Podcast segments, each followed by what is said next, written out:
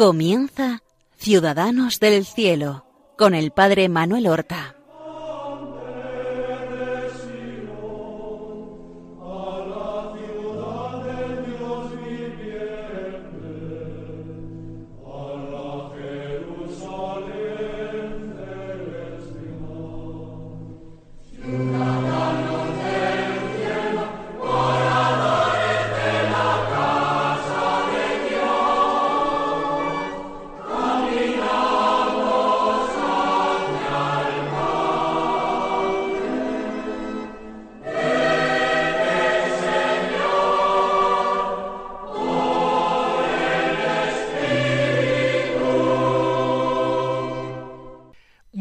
Días. Comenzamos una nueva emisión del programa Ciudadanos del Cielo.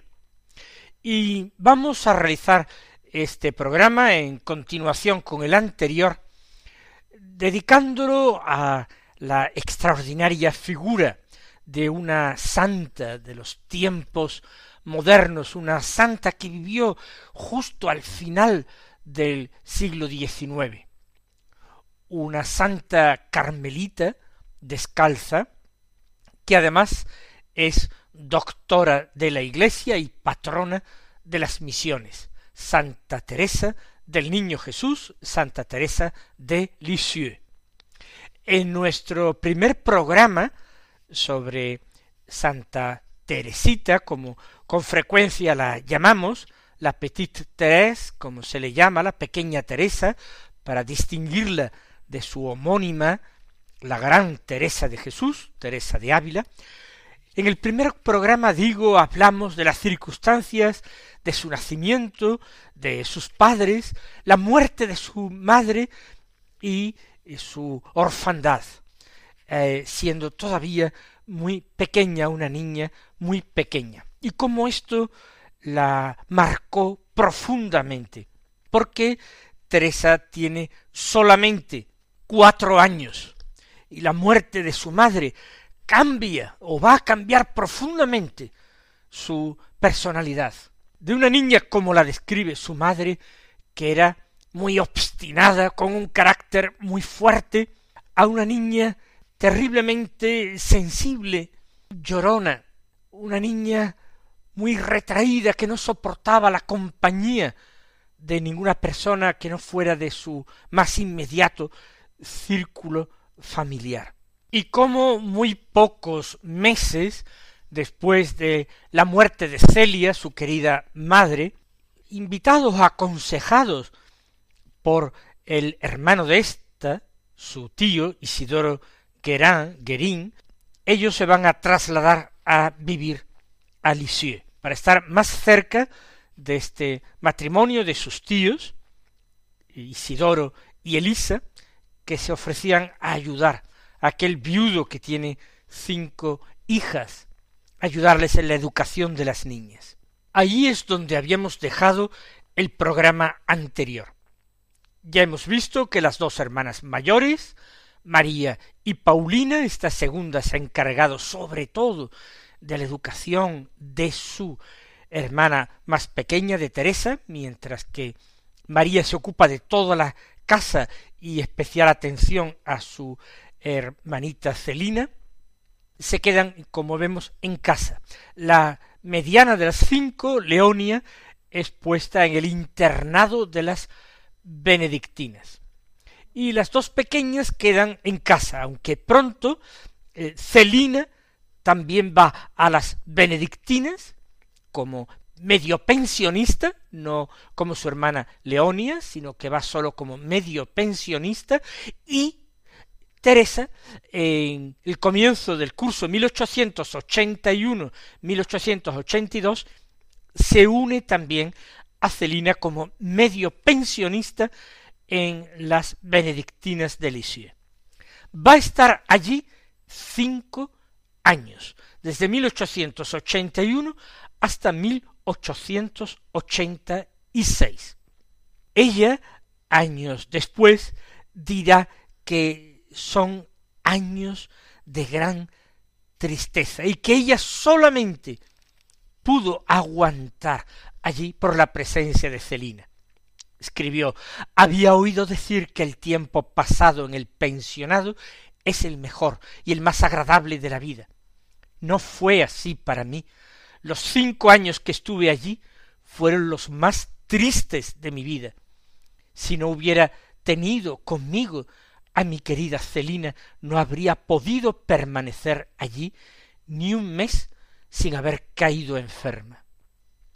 Y es que Teresa no se relaciona con las otras niñas. Su carácter se hace cada vez más retraído, extraño, y suponemos que entonces sufrió también el rechazo de las otras niñas, y sus burlas, no hablaba con nadie, no jugaba, y como digo, como estaba en otra clase distinta de su hermana Celina, pues solamente veía ésta eh, pocos momentos y al ir y al volver de casa ese camino que hacían juntas.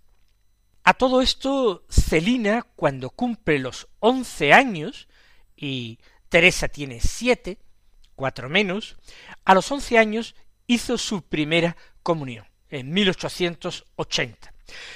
Teresa tiene siete, pero en aquel tiempo tener siete era demasiado joven para hacer la primera comunión.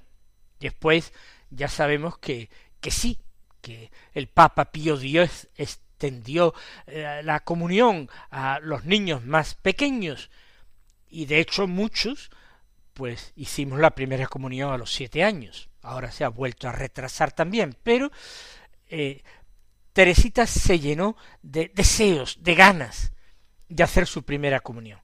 Paulina en casa le ha ido enseñando a leer y escribir, le ha ido enseñando el catecismo, le ha hablado de, de Dios, esa ha sido su primera formación antes incluso de ir al colegio de las benedictinas. Y también a los siete años ha hecho su primera confesión y ha empezado a confesarse, porque eso sí, que la comunión se dilatara hasta los once años con frecuencia, no quiere decir que no se considerara que uno ya con siete años, con el uso de razón, no podía cometer pecados y entonces la confesión se empezaba a practicar a los siete años. Cuando Celina eh, se confiesa y luego sobre todo cuando hace la comunión, Teresa ya está llena de estos deseos. Paulina la prepara a su primera confesión y que efectivamente ella la hace a los siete años y se confiesa con un sacerdote de la catedral y a pesar de su carácter tan retraído, no tiene ninguna dificultad eh, ni temor en hacer su primera confesión y en confesarse luego regularmente a partir de esto. Una nueva tragedia se desata en el año 1882. Teresa eh, hace su segundo año en el colegio de las benedictinas y Paulina la segunda de las hijas, la madrecita de Teresa, como ella la llama, tiene veinte años. Y entonces decide hacerse monja carmelita. Fue la primera de las cinco hermanas que se hizo monja. Pero a Teresita, que es pequeña, no le habían dicho nada. Y entonces se enteró por casualidad, escuchando una conversación entre Paulina, la interesada, y María. Ella se enteró por casualidad, no porque intentara espiar de esta conversación, las dos hermanas mayores, con veinte y veintiún años, no habían sido demasiado prudentes, y se quedó anonadada. Ella lo describe diciendo como si una espada me hubiera traspasado el corazón, yo no sabía lo que era el Carmelo, pero comprendía que Paulina me iba a dejar para entrar en un convento. Comprendí que iba a perder a mi segunda madre. Ah, cómo podría expresar la angustia de mi corazón. Derramé lágrimas bien amargas. Cuatro años había vivido Teresita con su madre. Otros cuatro años había tenido a Paulina como segunda madre. Ahora tiene ocho años. Ella que estalla en lágrimas, que no abandona esa tristeza profundísima, pues es consolada o intentada consolar por Paulina, que empieza a explicarle qué es el Carmelo y por qué ella quiere hacerse monja carmelita y cómo lo importante es vivir para Jesucristo.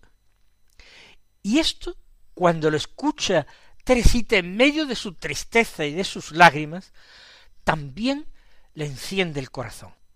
Escribirá un día, sentí que el Carmelo era el desierto a donde quería Dios que yo también fuera a esconderme. Lo sentí con tal fuerza que no hubo duda alguna sobre ello en mi corazón. No habría duda nunca, jamás. Tiene ocho años y acaba de enterarse que es el Carmelo. Pero fíjense, el Carmelo, el desierto donde Dios quería que yo también fuera a esconderme. Ella quería ser la niña invisible, él ya quería esconderse de todas las personas, excepto aquellas de su familia, sus padres, sus tíos y sus hermanas. No se trataba simplemente de hacer lo mismo que Paulina, su hermana eh, tan querida. No se trataba de ir detrás de ella para estar cerca de Paulina. Ojo, no es esto. Ella lo escribe así ya cuando es mayor. No era un sueño de niña, dice, que se deja arrastrar. No, sino la certeza de una llamada divina. Quería ir al Carmelo no por Paulina, sino por Jesús. Estas son eh, palabras suyas, estas que acabo de leer, de transcribir. Pero entonces, el día 2 de octubre de 882 está a punto de comenzar su segundo curso en las benedictinas, Paulina entró en el Carmelo de Lisieux como postulante. Y ya eh, Teresita solamente podrá verla en el locutorio a través de las rejas y siempre Paulina acompañada por otra monja. Más aún, Paulina deja de ser Paulina según la costumbre de la época, cambia de nombre. Ahora se llama la hermana Inés de Jesús.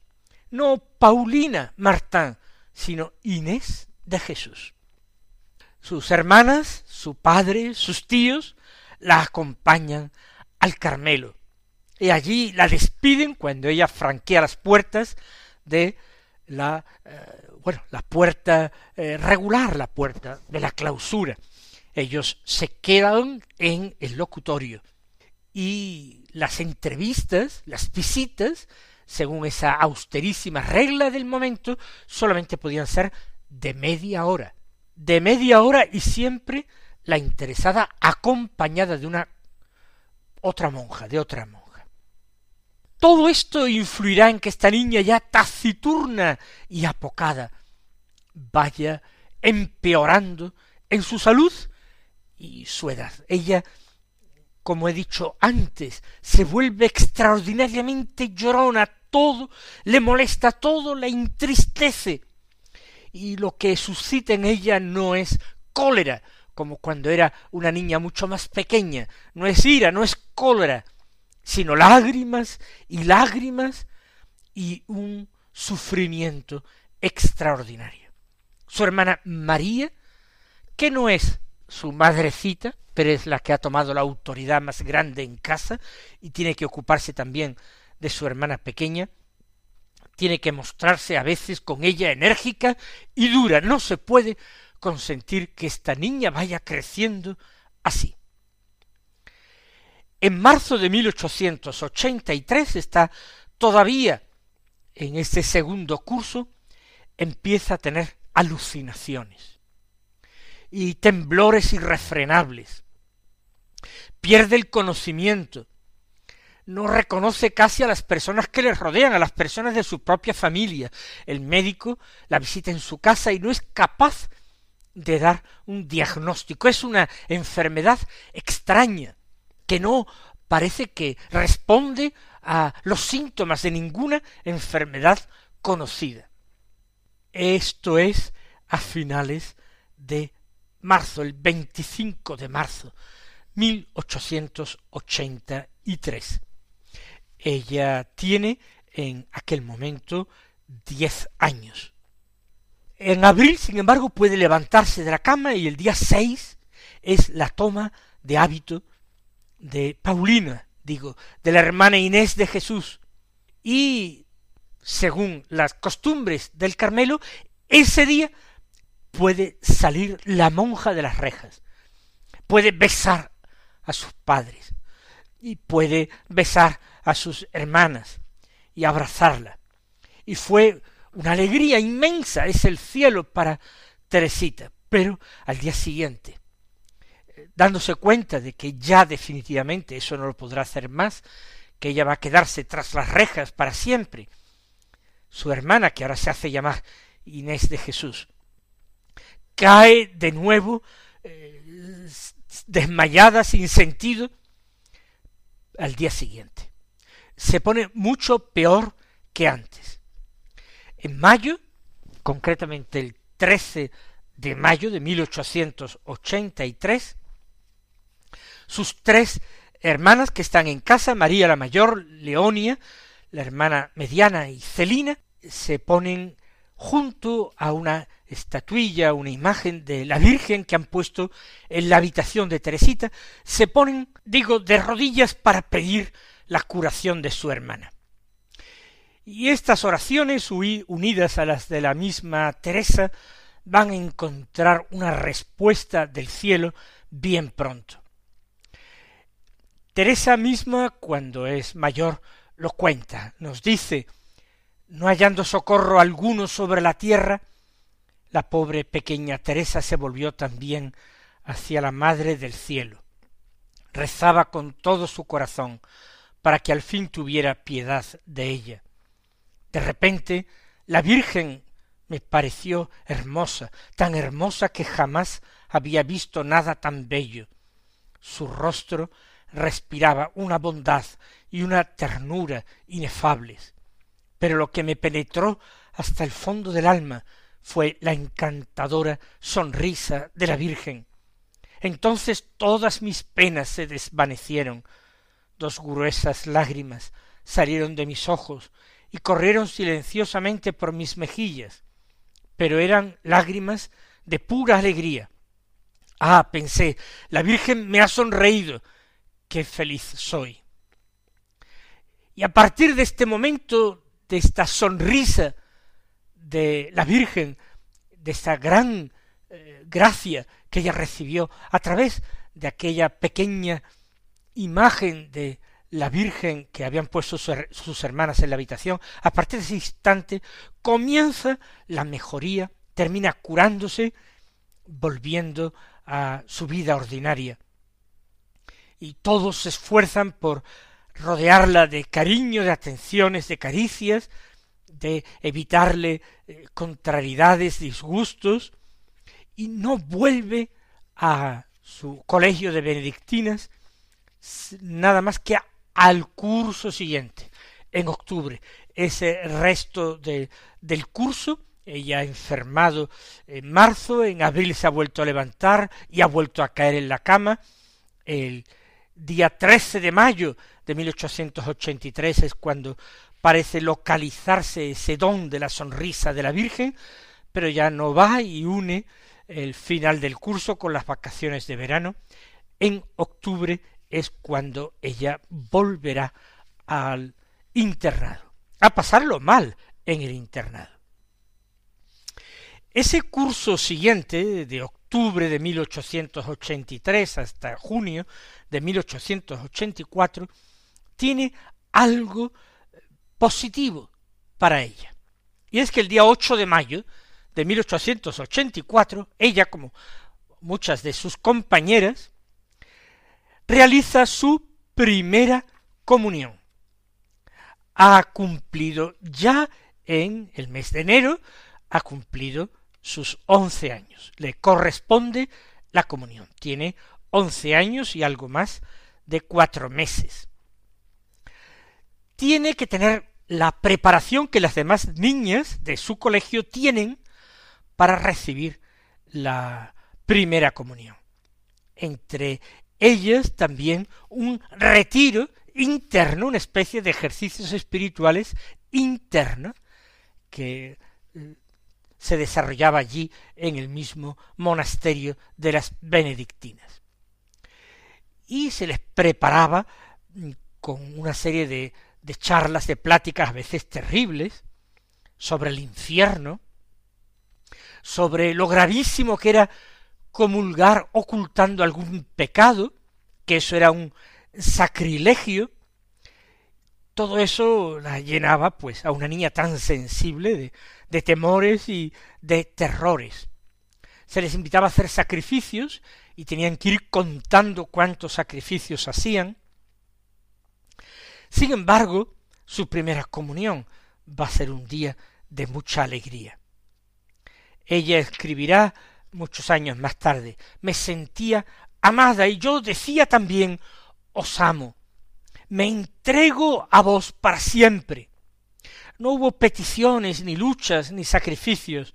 Desde hacía mucho tiempo Jesús y la pequeña Teresa se habían mirado y se habían comprendido. Este día no fue una mirada, sino una fusión. No eran ya dos. Teresa había desaparecido como una gota de agua que se pierde en el seno del océano. Permanecía Jesús solo. Él era el Señor, el Rey. Teresa no le había pedido que le arrebatara su libertad, porque su libertad le daba miedo. Se sentía tan débil, tan frágil, que quería unirse para siempre a la fuerza divina. Y Teresa, que ha seguido confesándose, pues obtiene de su confesor el permiso de confesar con mucha frecuencia.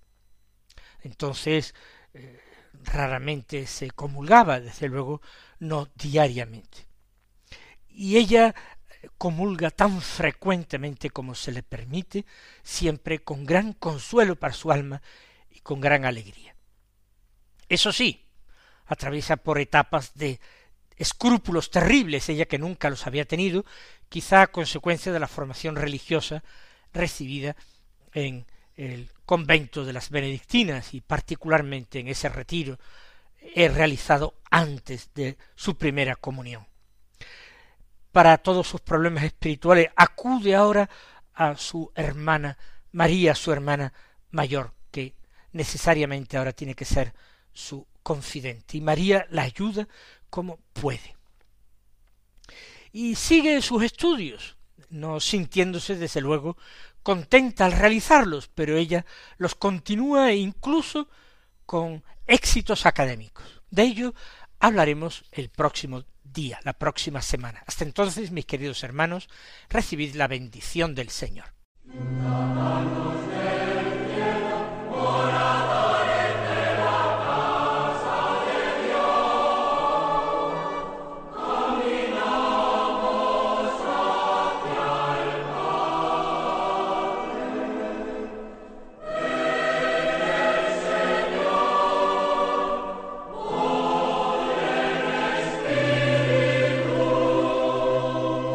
Han escuchado en Radio María Ciudadanos del Cielo con el Padre Manuel Horta.